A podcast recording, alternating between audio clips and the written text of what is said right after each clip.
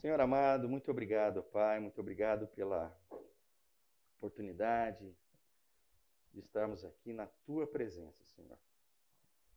Sabemos que o Senhor está olhando por nós, o Senhor está cuidando de nós, o Senhor permitiu que a gente estivesse aqui hoje para conhecer mais do Senhor, conhecer mais do, do teu amor, da tua graça.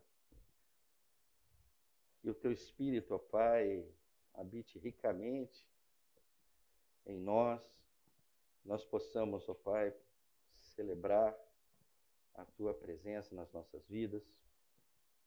Que o Senhor, ó Pai, que o teu Espírito, ó Pai, nos sensibilize à dor do outro, ao sofrimento do outro.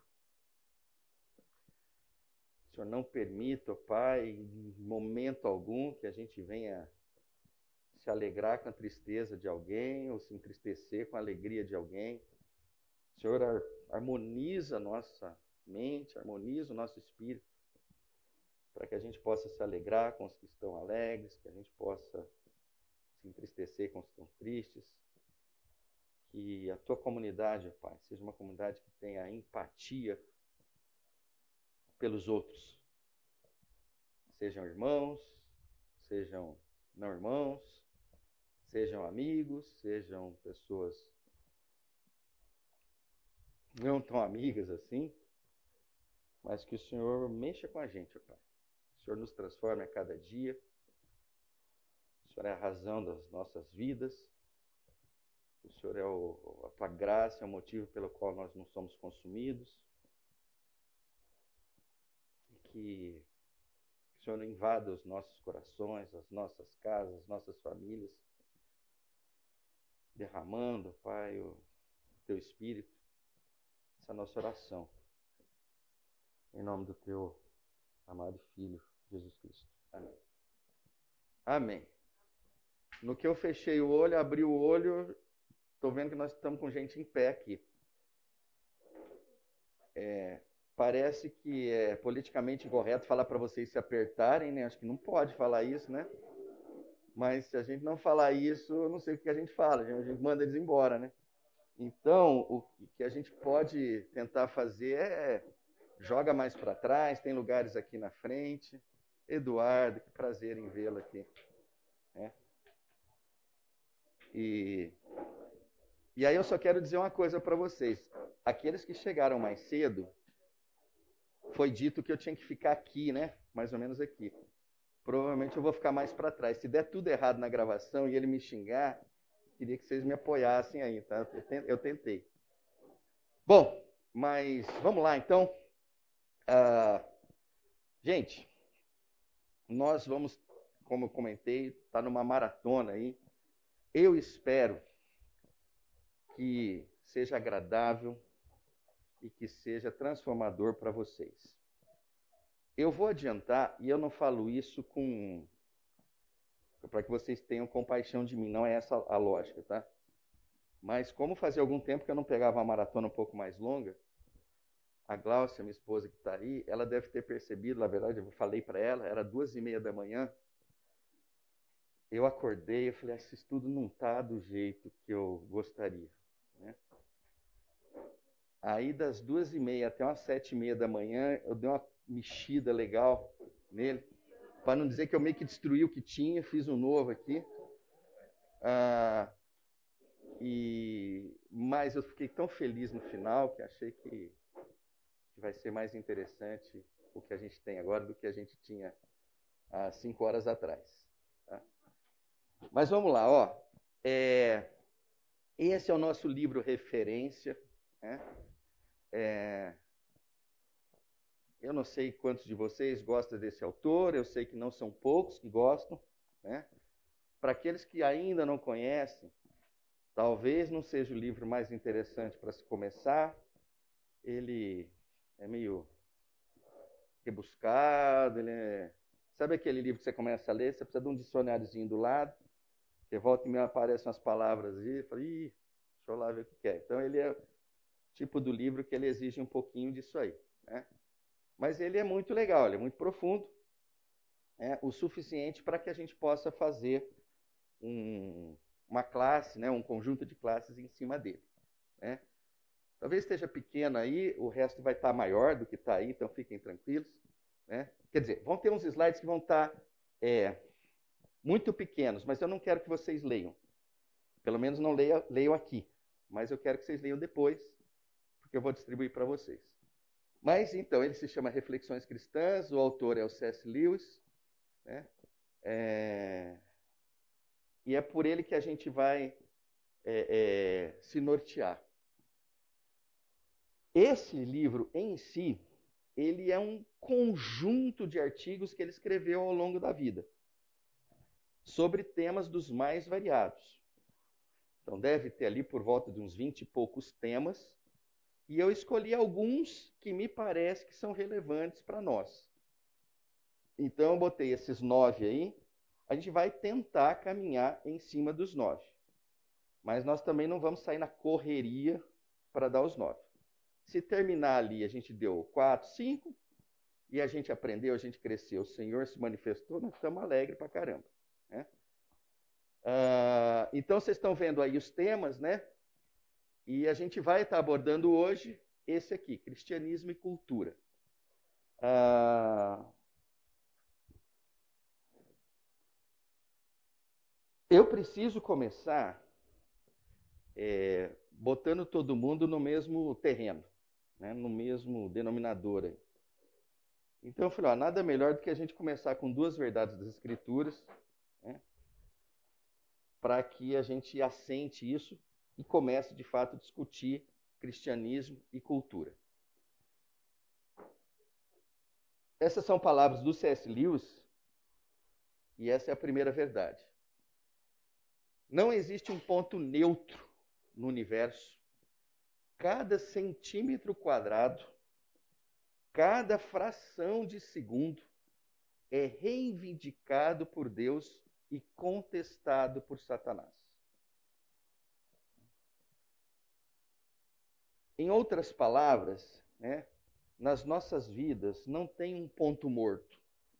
Ah, deixa no ponto morto que vai. Na vida não é assim. É. A vida talvez lembre mais uma escada rolante que nunca para. Né? Ou você está subindo ou você está descendo. Ah, mas se eu parar na escada rolante, você desce. Então, eu acho que este é um ponto muito importante, até para que a gente valorize né, de uma forma intensa cada momento das nossas vidas e entender que de fato o Senhor quer todos os momentos para ele e Satanás vai contestar todos e quaisquer desses momentos. Para corroborar essa verdade, eu peguei o texto em João. Né? Então, João, capítulo 1, diz o quê? No princípio, aquele que é a palavra já existia. A palavra estava com Deus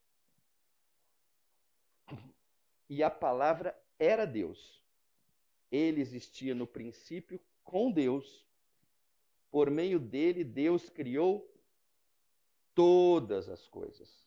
E sem ele, nada foi criado. Então, João deixa muito claro, logo no início do seu evangelho, essa totalidade. Olha, tudo que existe foi criado por Deus. E sem Deus, olha, absolutamente nada foi criado. E é importante que nós saibamos disso. Um outro que acho que corrobora com isso também, né, que é o, o, o, a participação de Satanás nessa verdade, é Jó 1. Certo dia os anjos vieram à presença do Senhor e Satanás, o acusador, veio com eles. De onde você vem? perguntou o Senhor. E Satanás respondeu: Estive rodeando a terra, observando o que nela acontece. Ainda hoje ele faz isso. Ainda hoje ele faz isso, ainda hoje ele está nos observando. Assim como Deus está nos guardando, Ele está nos observando. É. Nossa, mas eu não vejo nenhuma nem outra realidade. Mas são verdadeiras. Tanto uma quanto a outra.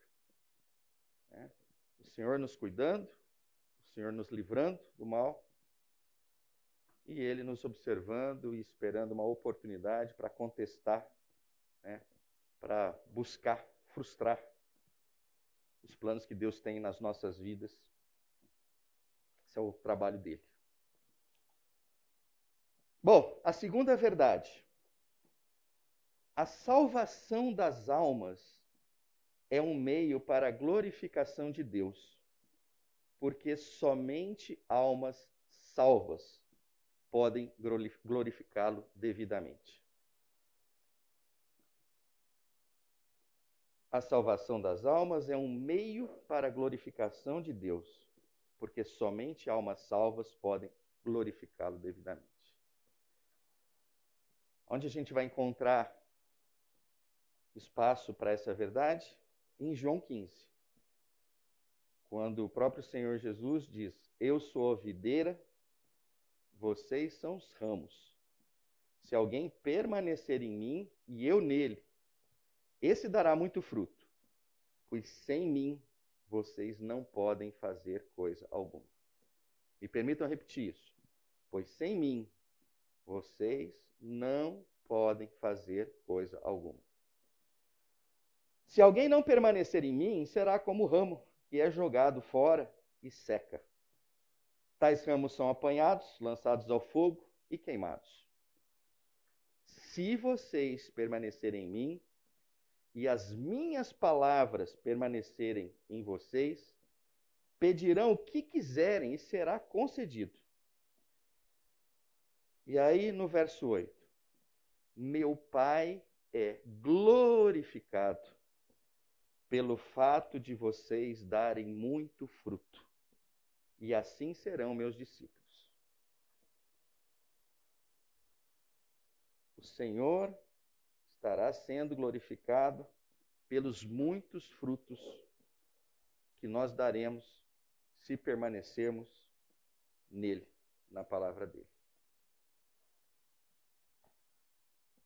Agora, nós vamos para a nossa reflexão. Afinal de contas, estamos falando em reflexões cristãs. Então, vamos pegar um pequeno texto aqui. E aí, depois, como uma boa jornada, a gente vai subir umas montanhas, vai dar uma canseira. Eu vou tentar aliviar vocês. Se começar a ficar muito cansado, não tem problema. Não vou conseguir pegar todos no colo. Eu vou só então acelerar e eu vou passar para frente. Para a gente ver se chega num oásis em algum momento aí interessante. Mas eu acho que vale a pena o estresse que a gente vai passar um pouquinho. Mas a reflexão é essa aqui, né? do trecho do livro também. E ele diz assim: a cultura é um depósito dos melhores valores subcristãos, mas não das melhores virtudes subcristãs.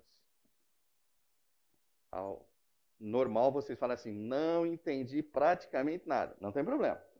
Eu vou ler essa, essa, essa sentença algumas vezes e vocês vão ver que vão ficando mais claro. Por hora, eu gostaria que vocês prestassem atenção numa, numa palavra chamada cultura.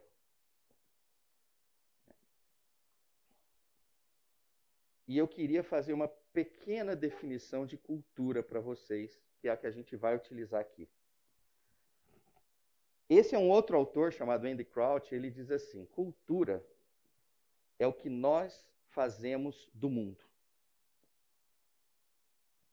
Ou seja, cultura é gerada. Gerada por quem? Por nós.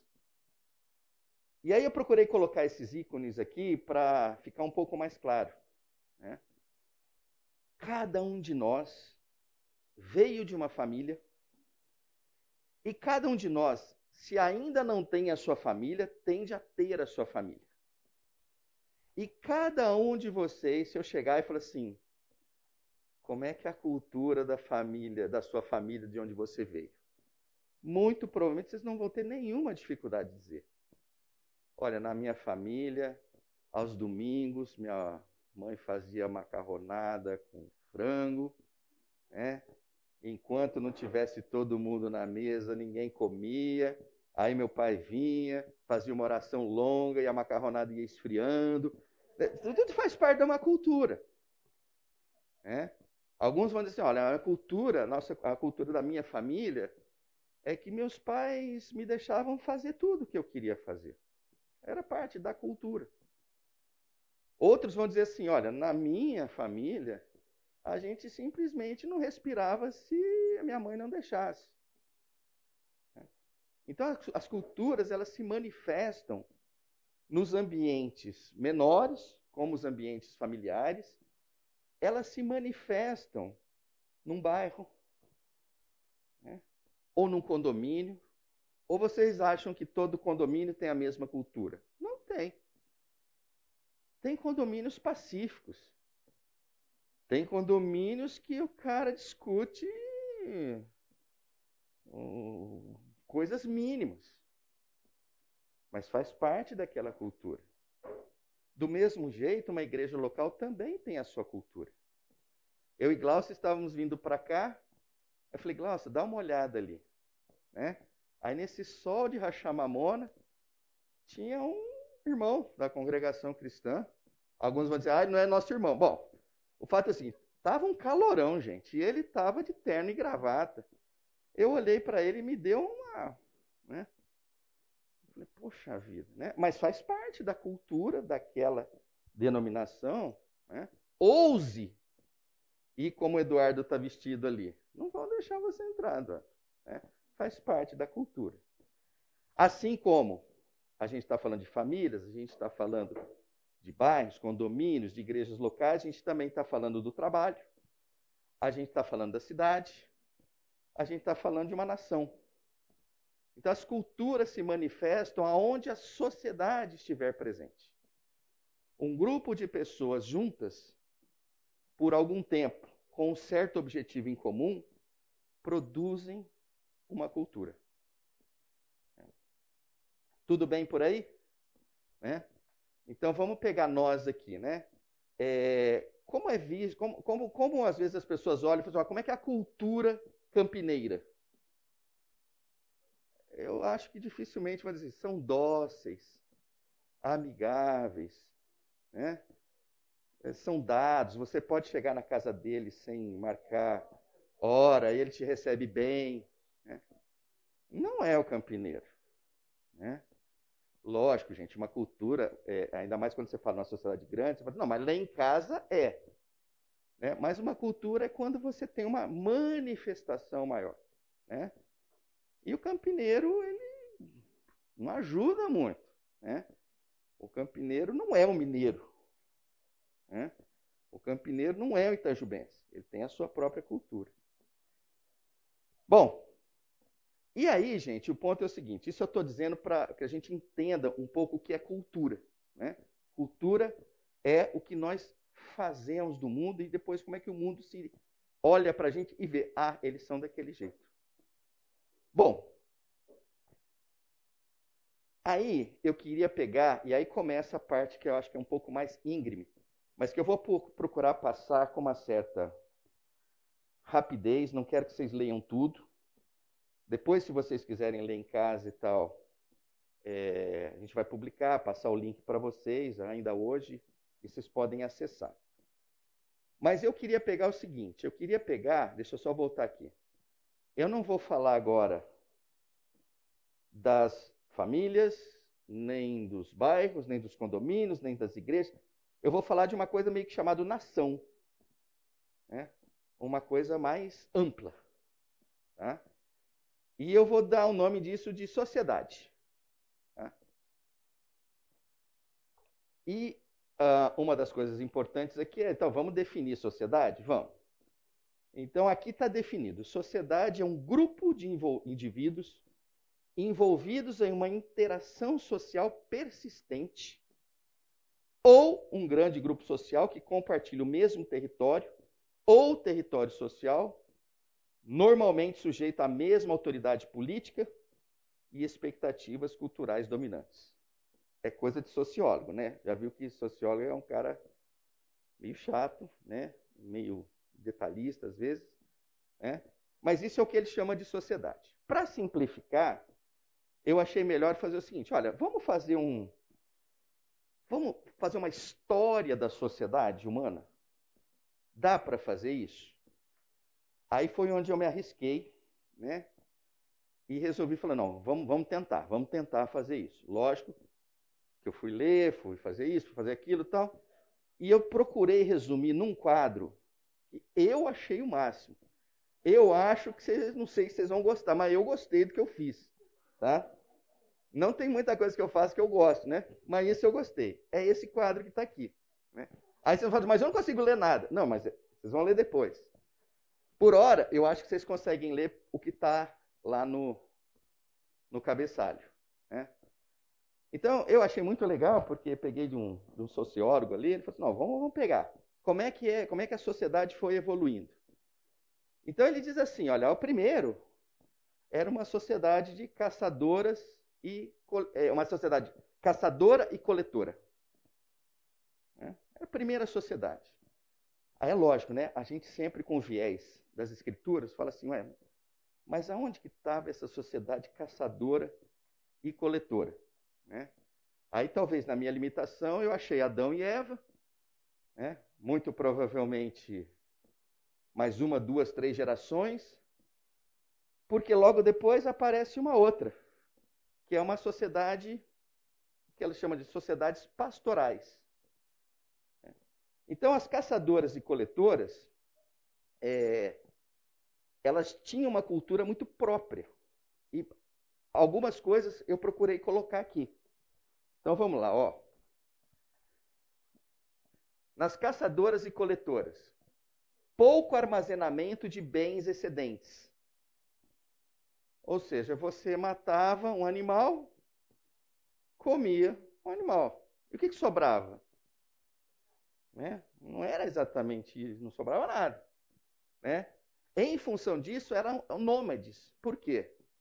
Porque se calhava dos animais não existirem mais naquele local, eles tinham que sair tudo para um outro local onde teriam animais. Né? Tinha o conceito de serem tribais. Tribais no sentido de que tinha alguém que era meio que dono daquela galera ali. Era o cara que dizia, vamos atrás, corre lá, tá.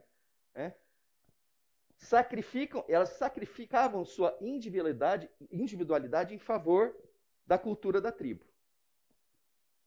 É, esse negócio de sacrificar a individualidade, eu estou me lembrando, eu acho que vocês estão acompanhando, infelizmente, o que está acontecendo na Ucrânia, né?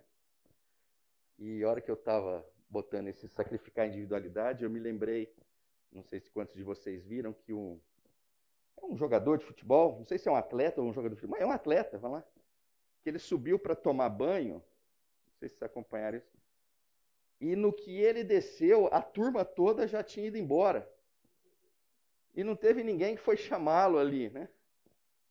Aí ali eu falei assim, cara, você vê, numa situação de extrema risco e tal, você meio que você volta um pouco nisso, né?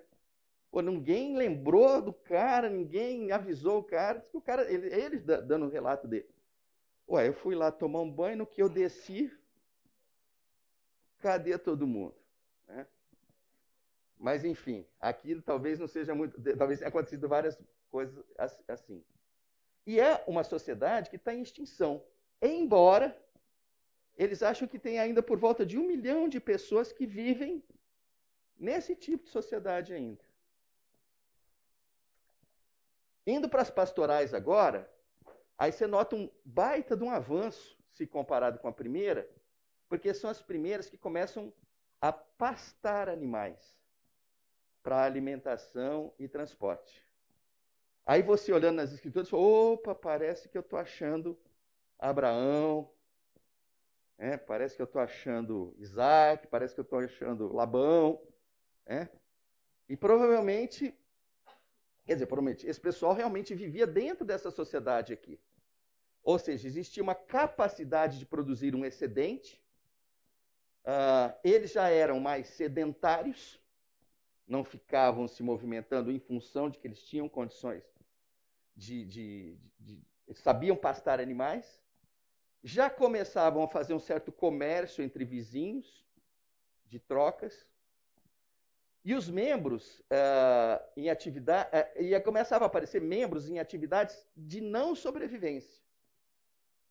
O que, que significa isso? Começava a surgir artesãos, curandeiros. Né? Essas pessoas, esse tipo de função, ele praticamente não existia aqui. Ele começou a existir aqui. E aonde existe ainda um grupo representativo disso? em terras desérticas do norte da África. A gente ainda vai encontrar sociedades pastorais.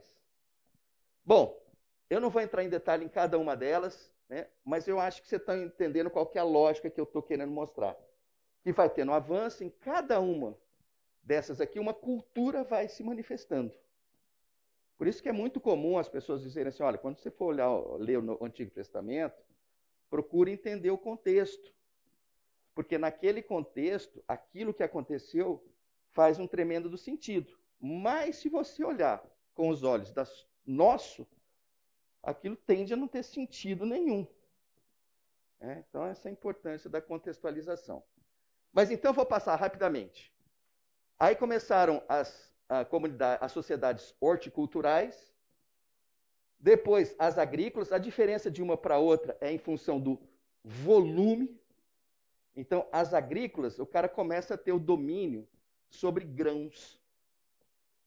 E aí a gente está falando de trigo, arroz, milho, cevada, né? e grãos em volumes significativamente maiores do que nas horticulturais. E aí começa a aparecer uma coisa chamada cidade.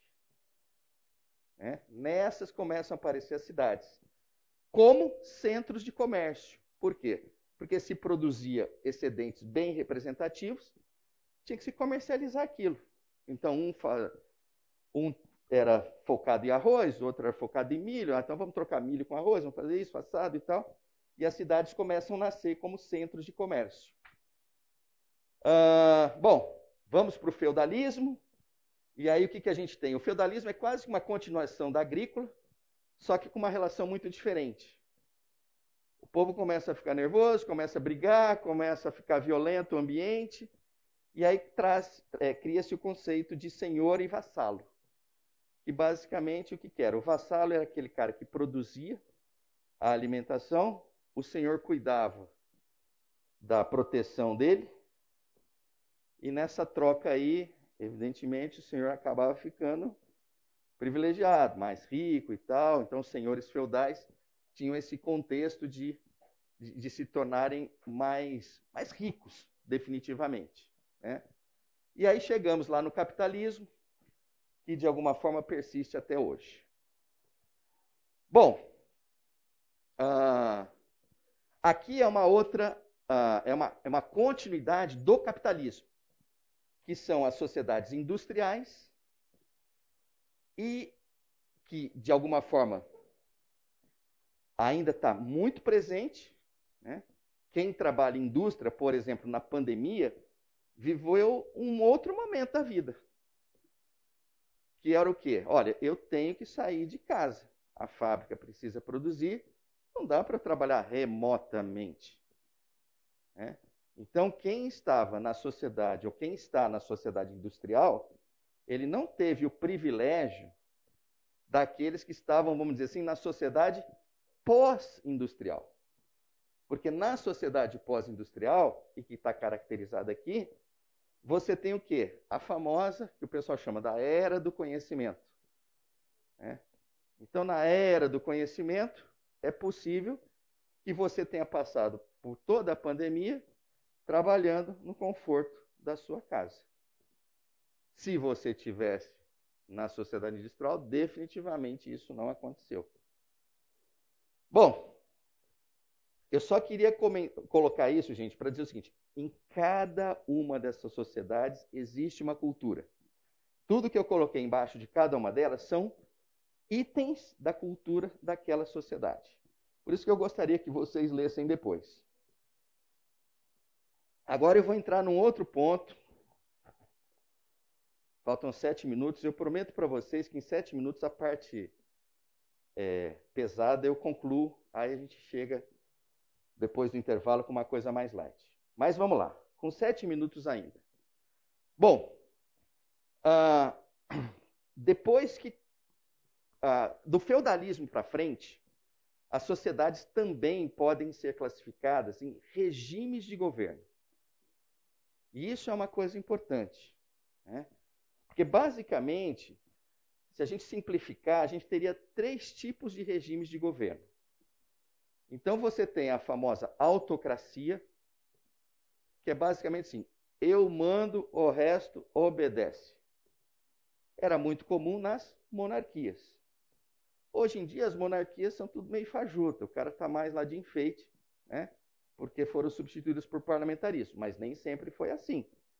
Né? Os reis, de fato, reinavam. Né? Hoje, ainda você tem autocracia. Né? É, voltando para o nosso momento triste que a gente está vivendo, se você olhar para a Rússia, ela é uma autocracia. Né? Tem um líder que manda né? e que todo mundo sabe o nome dele. Né? E que você tem dificuldade de dizer assim, mas quem que são os caras que são os amigão dele? Um cara acha que é o fulano, acho que é o... Na verdade, ele manda. Né? Ele, muito provavelmente, é o cara que aperta o botão e não precisa de um outro apertar o botão. Né? Se ele apertar o botão, né, o Brasil vai ficar bem, né? Porque vai sobrar gente, pelo, pelo menos por um período, né? Mas, enfim, é, uma, é, uma, é uma, um regime de governo autocrático. Mas você também tem um outro regime, o aristocrático. No aristocrático, o que acontece? Uma casta seleta toma controle disso. Né? Então, a aristocracia, de alguma forma, é similar à autocracia, só que aí não é uma pessoa, é um grupo de pessoas. Né? E depois você tem a famosa democracia. Né? E na democracia as coisas mudam porque começam a trabalhar o contexto assim, como é que a gente faz o povo, de certa forma, participar do processo. E definitivamente, numa democracia, uma das coisas que mais chama atenção são a possibilidade de você eleger os seus representantes. Né? Aí pode ser uma democracia direta, pode ser uma democracia indireta. Vocês sabem que no Brasil a democracia é direta. Vocês sabem que nos Estados Unidos a democracia é indireta. Né? Mas ambos são democracias. Né? A ideia é ouça o povo e deixa o povo escolher. Bom, e aí eu diria o seguinte: dentro dessa, dentro da democracia, você pode ter mais dois sub-regimes. Você pode ter a república, você pode ter o federalismo, você pode ter os dois juntos. É? Então, no caso do Brasil, o Brasil, o nome oficial do Brasil qual é? República Federalista do Brasil. Então, no nosso caso, a gente, nós somos os dois. Então, o que é a República? A República é uma forma de governo em que o país é considerado um assunto público, não um interesse privado ou de propriedade dos governantes, e onde os cargos de Estado são posteriormente eleitos ou nomeados direto ou indiretamente, em vez de herdados. Né? Então, por exemplo, numa república é possível você ter um SUS. Né?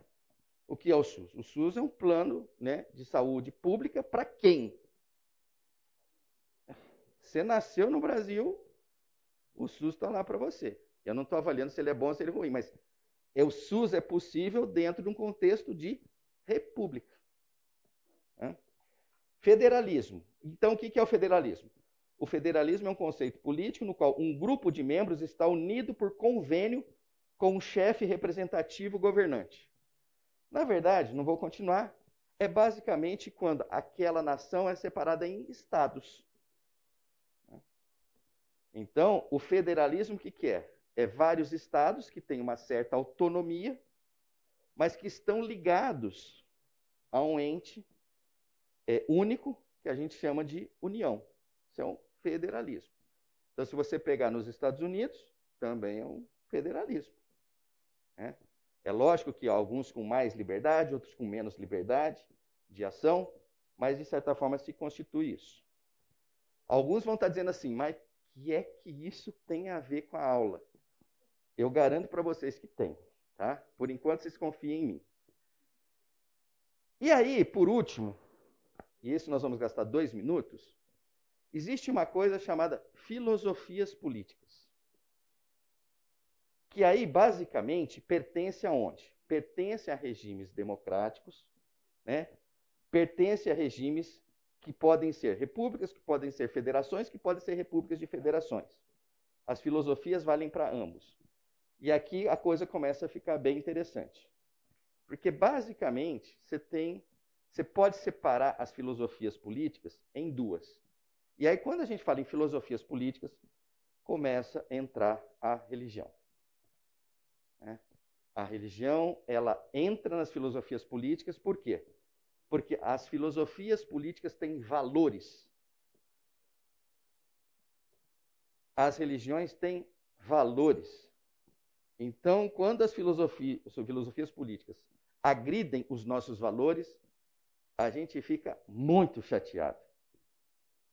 E quando as a, filosofias políticas são a favor dos nossos valores, a gente fica muito feliz. Então, a gente olha para essas duas filosofias políticas, né?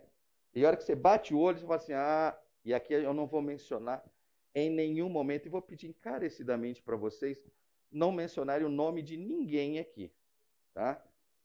Mas é, eu acho que vocês têm que olhar e falar assim: ah, aqui eu enxerguei fulano, Beltrano, ciclano. Tá, guarda para você, não é o fórum aqui para isso. Mas aqui é muito importante para dizer o seguinte, né? E aí eu vou encerrar agora para o intervalo para dizer o seguinte. A hora que a gente voltar, meio que eu menti para vocês. Eu preciso ler a filosofia política liberal e a conservadora. Eu tenho certeza que vocês não conseguem ler aí do fundo. Eu vou ler as duas para vocês, porque aí a gente vai entrar numa parte muito legal chamada de valores. Então, o último, o últimos, os últimos três metros e tal dessa escalada, depois a gente começa a descer, tá? Eu queria ler com vocês aqui, então, essas duas filosofias políticas. E, e deixa eu dizer uma coisa, né? Essas filosofias políticas, elas são bases para várias outras filosofias, né? Então, é meio que ela é a mãezinha que gerou um monte de filhinhos e tal. Nós não vamos tratar dos filhinhos, nós vamos tratar só do casal. Né? E, e, esse casal, de alguma forma, ele é muito representativo em diversas sociedades aqui do Ocidente. Né? Então, vamos lá. O liberalismo, para a gente é, é, é, entendê-lo um pouquinho, eu vou fazer a leitura. O liberalismo é uma filosofia política e moral baseada nos direitos do indivíduo na liberdade, no consentimento dos governados e na igualdade perante a lei. Os liberais defendem uma ampla gama de pontos de vista, dependendo da sua compreensão desses princípios, mas geralmente apoiam os direitos individuais, incluindo direitos civis e direitos humanos, democracia, secularismo, liberdade de expressão, liberdade de imprensa, liberdade de religião e economia de mercado. O conservadorismo, a gente não pode olhar como sendo a antítese completa do liberalismo. Não funciona assim. Né?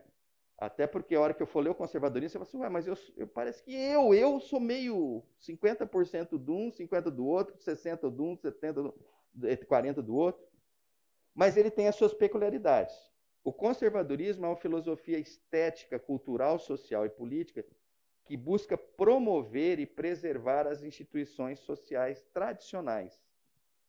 Os princípios centrais do conservadorismo podem variar em relação ao status quo da cultura e civilização em que aparece. Na cultura ocidental, os conservadores procuram preservar uma série de instituições como religião organizada, governo parlamentar e direitos de propriedade. Os adeptos do conservadorismo muitas vezes se opõem ao progressismo e buscam um retorno aos valores tradicionais. Né? Então, quando a gente lê isso aqui, é, fica muito fácil você enxergar a sociedade americana. Né? A sociedade americana, é, basicamente, ela tem dois partidos políticos que são, vamos lá, com exceção dos últimos quatro anos ali, tal, que tem uma bagunçada e tal, mas é, nas últimas décadas, últimos séculos e tal, liberalismo e conservadorismo era basicamente o que você conseguia enxergar com muita clareza. Marcelo. A impressão que eu tenho de ver dessas duas definições é que foi um liberal definindo isso daí, tá? Porque, por exemplo, você vê uma tônica muito forte dos conservadores em, em definir, por exemplo, a liberdade, que está no, de cima, não está de baixo. Não, ou então, no mínimo, duas perspectivas muito diferentes. Né? É, é eu, eu acho que aí você vê, é, assim, eu entendo o que você está dizendo, eu, eu não quando coloquei aqui, eu não enxerguei isso. Talvez porque eu seja liberal. Não, não sei, não vamos entrar nesse detalhe. Mas eu acho que é muito importante você estar salientando isso, porque é o seguinte: aqui você começa a ter muita dificuldade de não tomar um certo partido. Né? Você olha e fala, nossa, mas eu sou meio isso mesmo. Mas eu sou meio aquilo. E aí, sei lá, numa dessa o cara não ofende o outro, mas prefere se exaltar as suas qualidades e, e não a outra. Isso, né? Você é. vê a, a, a linha de liberalismo, parece que tem é, coisas lá que você vê, assim, independente do que você é. Cara, o cara que é um conservador sério lá, ele vai ler, não, mas eu sou isso. Verdade, verdade, verdade. Então, é. parece que quando você atribui isso, é. mas não atribui ao outro, é você, de certa forma, está denegrindo. Na verdade, você está dando crédito para um e ao não dar, é, e a não descreditar o outro, você não dá crédito para ele no final das contas.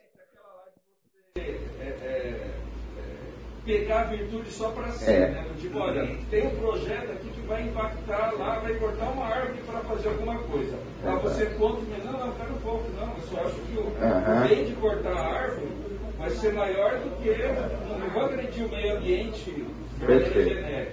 Né? Eu vou ficar com a tua leitura aqui. Eu acho que ela faz sentido. Só é, com relação a isso que o Marcelo está falando, é, a gente tem que ter um cuidado quando a gente fala de filosofia política, conservadorismo, liberalismo, porque é comum, frequente, que as pessoas confundam o que a gente chama de liberalismo econômico ah, e o liberalismo moral e, etc. A gente não pode fazer essa confusão, porque normalmente o liberalismo econômico está conectado diretamente ao conservadorismo, né? em oposição ao liberalismo moral e etc. Outra coisa, essa questão da, do conservadorismo e liberalismo, a gente tem que pensar no conservadorismo da seguinte ideia, é a noção de que a, a sociedade evolui constantemente então, que você deve aceitar mudanças na sociedade que ela vai evoluindo, ela vai se modificando. A visão do conservadorismo é que você tem que fazer essas mudanças de dentro do sistema. Ou seja, dentro do sistema, com aquilo que já existe, com aquilo que funciona, você evolui e melhora a sociedade. Enquanto existe numa, no liberalismo uma ideia de que você deve substituir então, se algo não está funcionando, eu tiro o que não está funcionando e eu coloco outra coisa no lugar.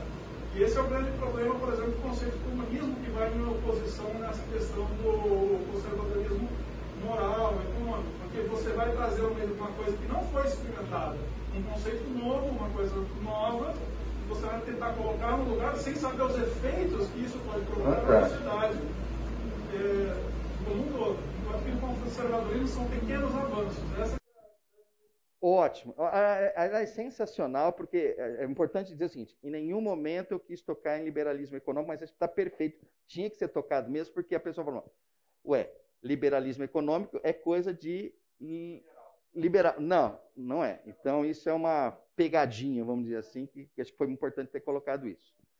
De qualquer forma, agora nós vamos chegar num ponto aqui, porque eu, eu acho que.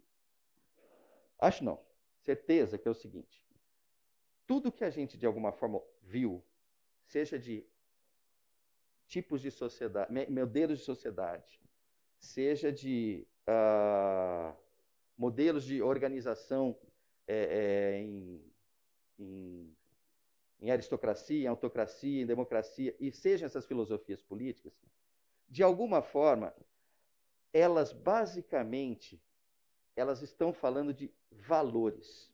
Né? E aí eu quero retomar um pouco aquilo que eu coloquei no finalzinho lá do antes do intervalo.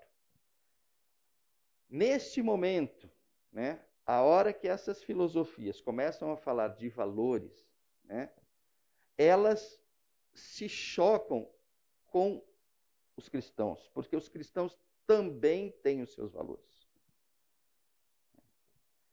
E, de certa forma, é o seguinte: é, o que eu vou querer mostrar para vocês aqui é a cilada que é a gente dar uma ênfase muito elevada nos valores. E alguém vai falar assim: não, mas, mas a gente precisa olhar os valores.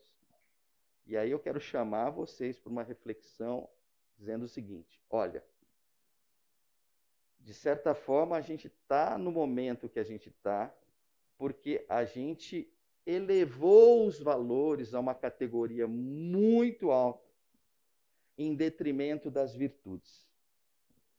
Então, eu começo a, aqui a discorrer para vocês um caminho que eu acredito que é um caminho que as Escrituras, e na verdade eu digo, o Novo Testamento, aponta com muita clareza que é o que diferencia o cristianismo de tudo o que pode existir são as suas virtudes. Os seus valores, volta e meia, coincidem com uma série de outras teorias e até mesmo com uma série de outras religiões. Mas o que nos diferencia, o que nos torna único, são as nossas virtudes.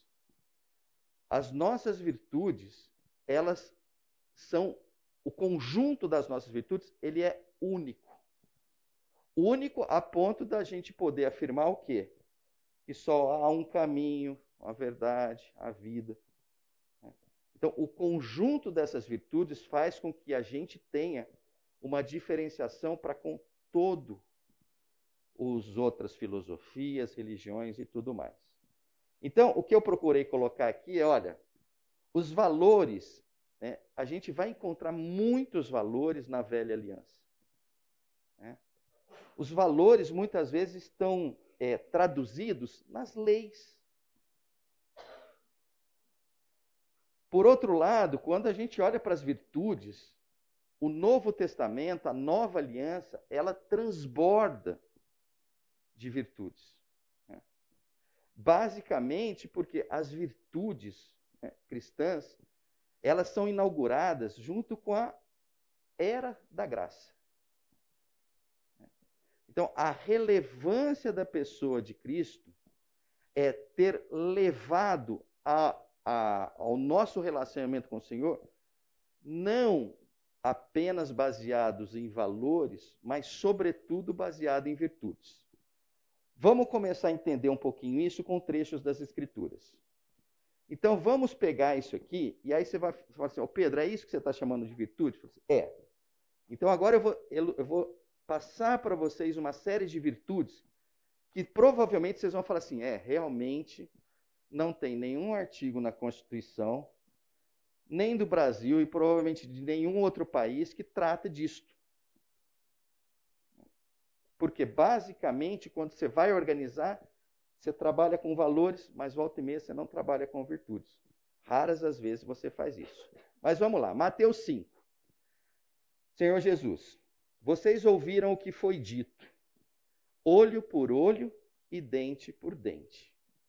Mas eu digo: não resistam ao perverso. Se alguém o ferir na face direita, ofereça-lhe também a outra. E se alguém quiser processá-lo e tirar de você a túnica, deixe que leve também a capa. Se alguém o forçar a caminhar com ele uma milha, vá com ele duas. Dê a quem pede e não volte as costas àquele que deseja pedir algo emprestado. Isso é uma virtude cristã. Essa é uma virtude que talvez a gente possa resumi-la no abdicação dos meus direitos. Eu tenho esse direito. Na verdade, a, a, a, olho por olho, dente por dente, está onde? Está no Velho Testamento lá. Né? O Senhor Jesus está dizendo assim: não é mais assim. Né? Você vai abdicar dos teus direitos. E aí, talvez, para ficar um pouco pessoal, qual foi a última vez que você abdicou dos seus direitos? Ou talvez uma outra pergunta: com que frequência você abdica dos seus direitos?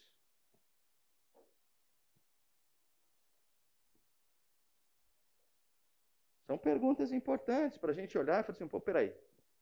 Isso é cristianismo. Abdicar dos seus direitos. Abrir mão daquilo que é seu.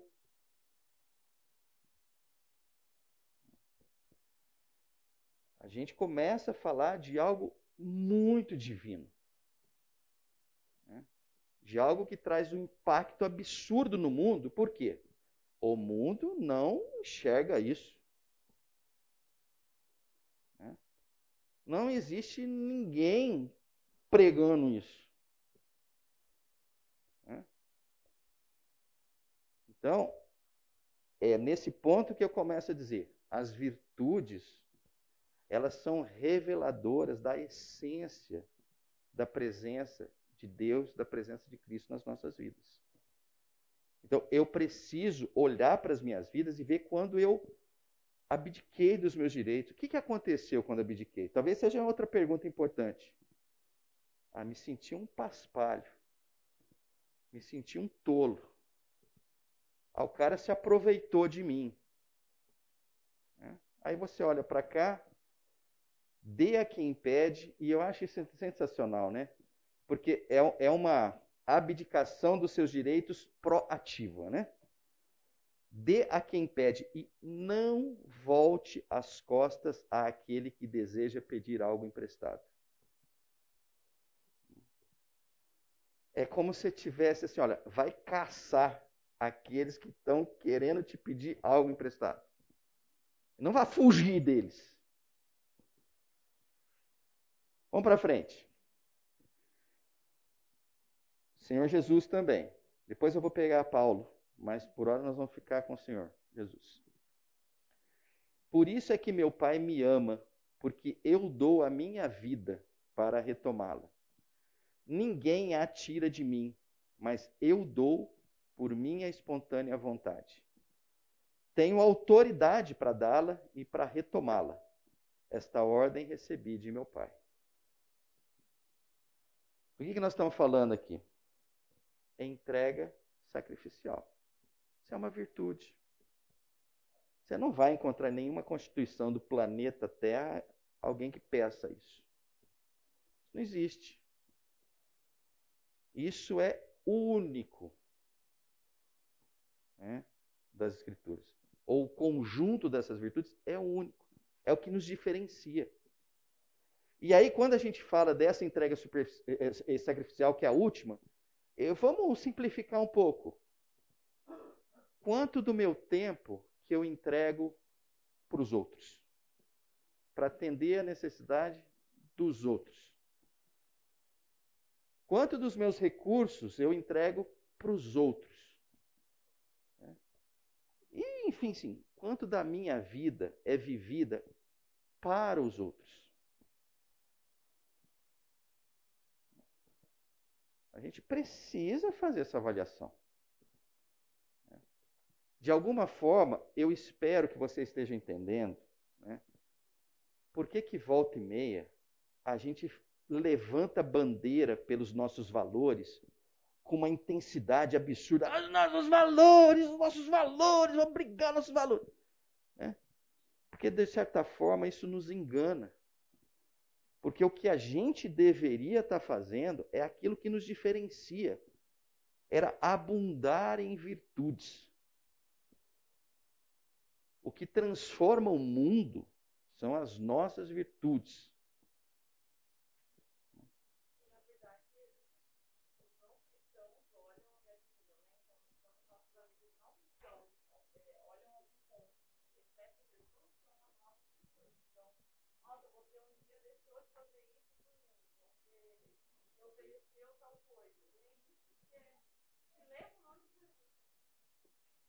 Seu nome? Priscila. Quantos de vocês já não provaram disso? O mundo fica maluco. Ele não entende nada. Porque é uma coisa estranha ao mundo. É uma coisa que não pertence ao mundo. Priscila, então você vai ter que repetir em voz alto bom som.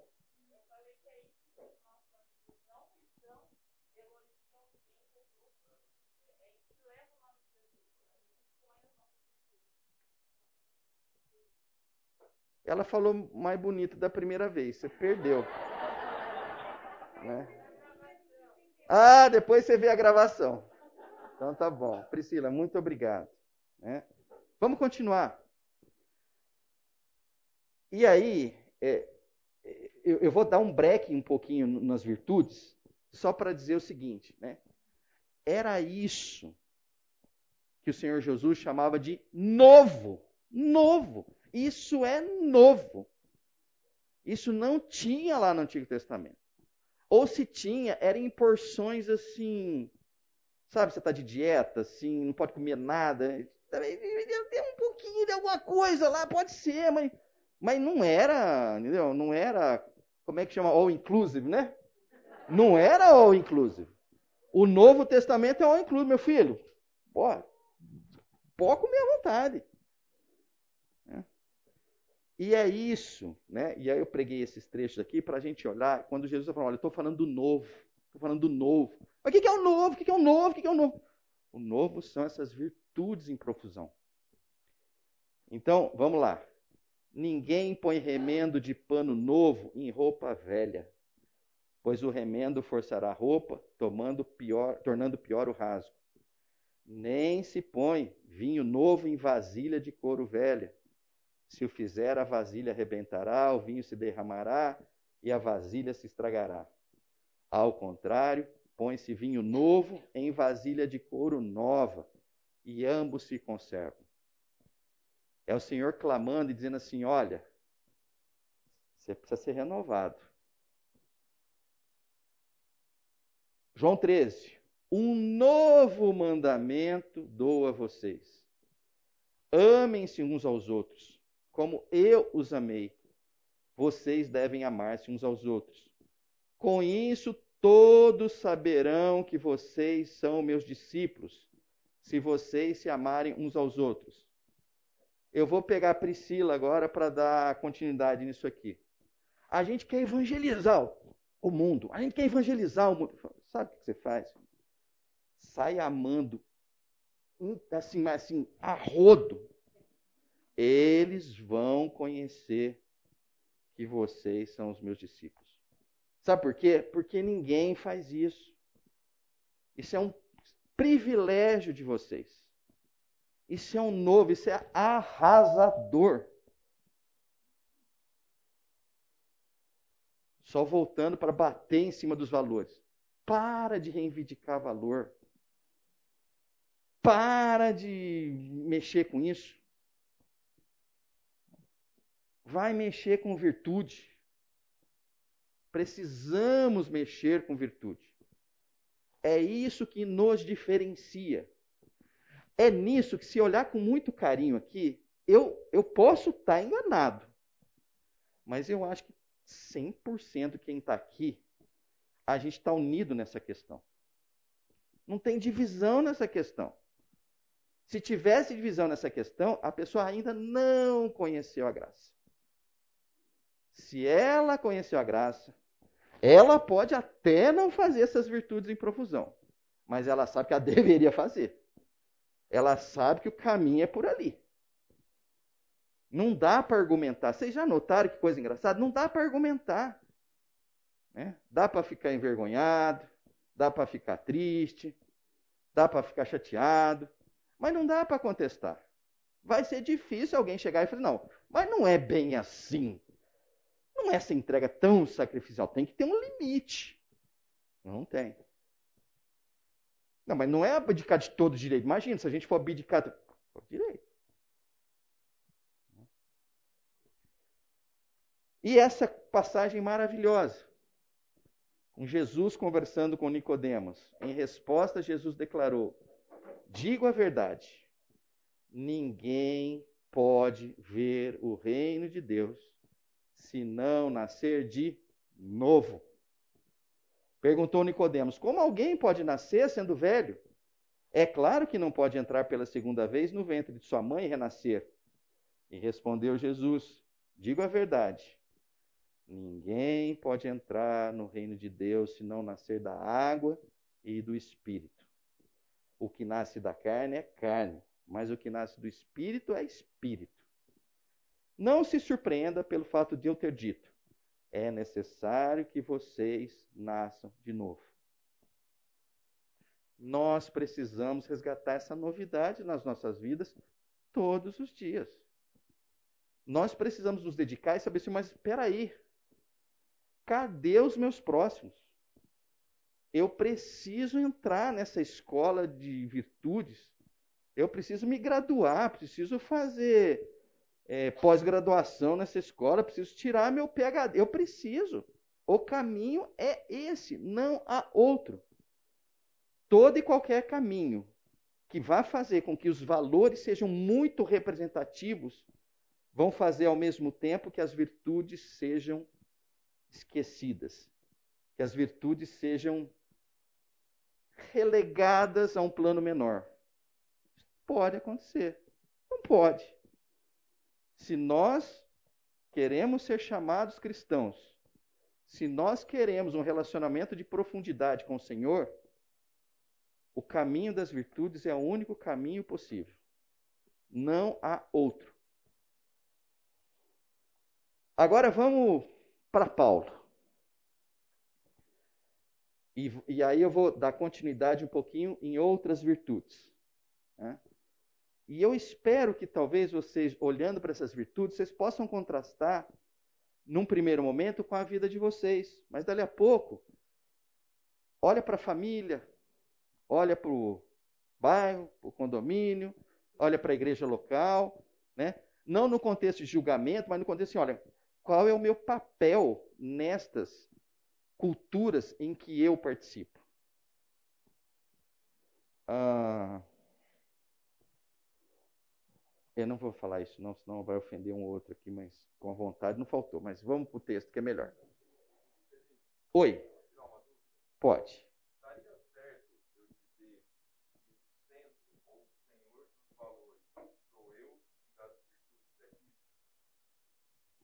Nossa, você falou tão profundo que eu não. Olha, a parte B do seu versículo, eu concordo, eu acho que é por aí. A parte A. Oi? Ah, então fala mais alto, vai lá. Eu falo, então vai lá, vamos lá.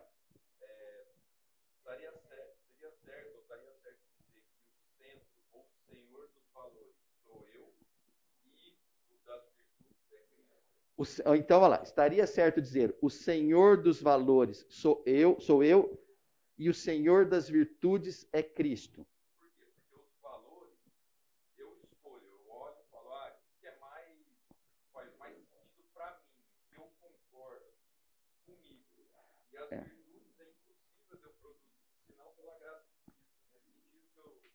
Olha, então vamos lá. Se eu falar um não redondo, você volta semana que vem? Então tá bom. Então eu vou falar não, mas eu vou dar uma, a minha argumentação. Lembra quando o Senhor chega e fala assim: Eu não vim retirar nenhuma letra da lei. Né? Nesse momento, ele está dando valor aos valores. Né? Então ele está dizendo assim: Eu sou o Senhor também desses valores. Então não é para você abandonar os valores e você não vai criar os valores. Até porque os valores estão lá presentes nas Escrituras. não matarás, não roubarás. Então, valores estão lá. Né? E não foram, se a gente olhar com carinho, valores ditados pelo homem. Né? São, poxa vida, que coisa mais magnífica. Pedras da lei ali escritas lá no monte. Pá, sensacional. Né? O que acontece é o seguinte: olha, isso era limitado para um povo limitado. Agora nós vamos para outro nível de jogo. Sabe? Alguém? Agora nós vamos para outro nível. Vamos para outro nível. É. Eu vim para cá para levá-los a outro nível. Então, nesse sentido que eu digo que acho que não. Tá? Ficou claro? A questão da. Isso que você está falando dos valores, é, a lei em si, ela traz esses valores embutidos, porque, em tese, nós deveríamos ser capazes de produzir essas virtudes pela prática da lei.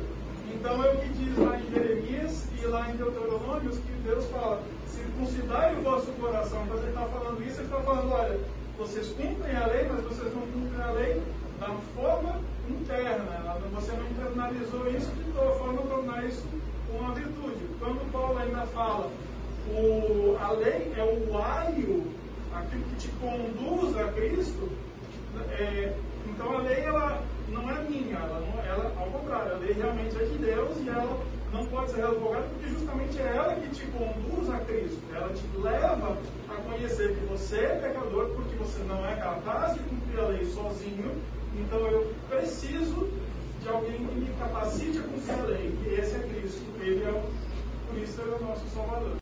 Alguém quer contestar essa? Nem eu, tá perfeito. Mas vamos lá. A lei depende de nós é, aplicarmos, enquanto que as virtudes são produzidas. Ah, mas aí eu achei sensacional isso. O ponto é o seguinte, é verdade, né? É, o, o ponto é, acho, acho que. Ah, ninguém ouviu. Então vamos lá a lei depende de nós para ser aplicada, enquanto que as virtudes são produzidas pelo Espírito Santo. Por isso que eu, eu disse a, a, a lei, os valores, depende de uma decisão. Ah. Por isso que dá tanto, por isso que não funciona. Tanto é que Deus. Não, mas então, peraí. Então 100% sim. Vocês vão falar assim, esse professor não vale nada, né? Como é que o cara. Não, mas é perfeito, né? É, é obra do Espírito. As virtudes, na verdade, elas são, a gente vai chegar ali, fruto do Espírito. Né? Perfeito. Então, 100% sim. Né? Pode. Né? Então, volte. Aí, ó. Você está aparecendo. Esses dias eu estava ouvindo. Só um pequeno parênteses o Samuel Rosa, não sei se vocês conhecem, é, é do, do Skank, né? E ele estava dando uma entrevista para o Marcelo Taz. E eu sei que chegou uma hora que a ideia era mais assim, ó, defina o mineiro, né? E aí me lembrei disso. Eu vou te falar agora. Aí ele falou assim, ó, mineiro não briga com ninguém, mas também não faz as pazes. Né? Então é mais ou menos isso aí, né? Você falou que vinha, mas você não vinha. Agora com sim, agora você vem, né? Tá bom. Mas vamos lá, ó. Deixa eu só voltar para cá, que acho que isso é muito. É. Nós temos três minutos, é isso? É, é isso, né? Então eu vou só fazer esse aqui, e aí nós vamos dar continuidade na semana que vem de outras virtudes extremamente legais, relevantes e tal. Mas deixa eu ficar com essa última aqui. Tornei-me, aqui Paulo, hein? Tornei-me judeu para os judeus a fim de ganhar os judeus.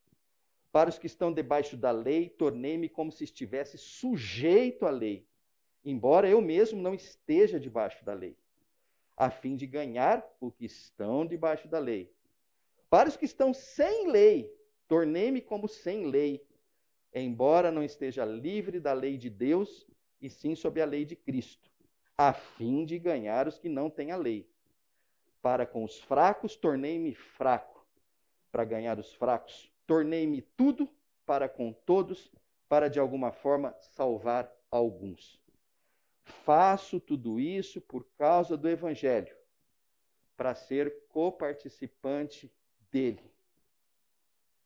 eu procurei olhar essa virtude, eu achei que essa virtude é, não era para ter uma palavra, era para ter uma figura. E eu trouxe essa figura. Entendeu? Olha, a virtude é ser um camaleão.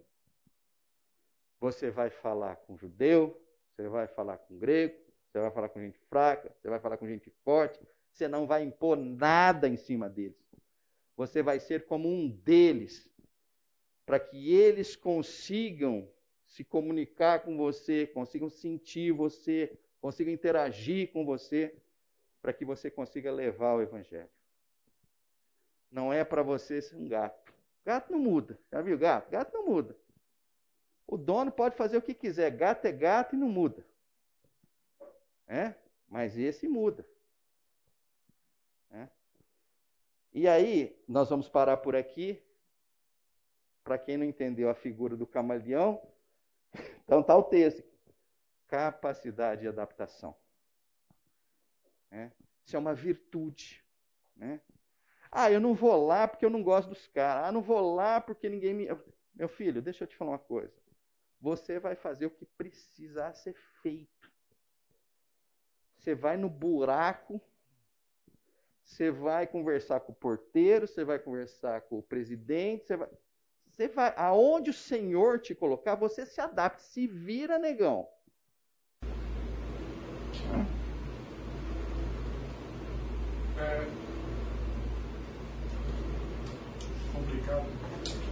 Você, você não tem mais tempo, mas porque são 11 horas. Então, ou você fala rápido, ou você fala para semana que vem, ou você vai falar aqui comigo e eles vão embora.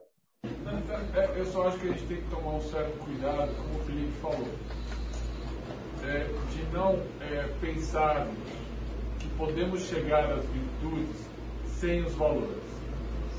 Só que dentro dos valores, como você compartilhou, fez é, compartimentos ali, existem os valores humanos, existem os valores do Senhor.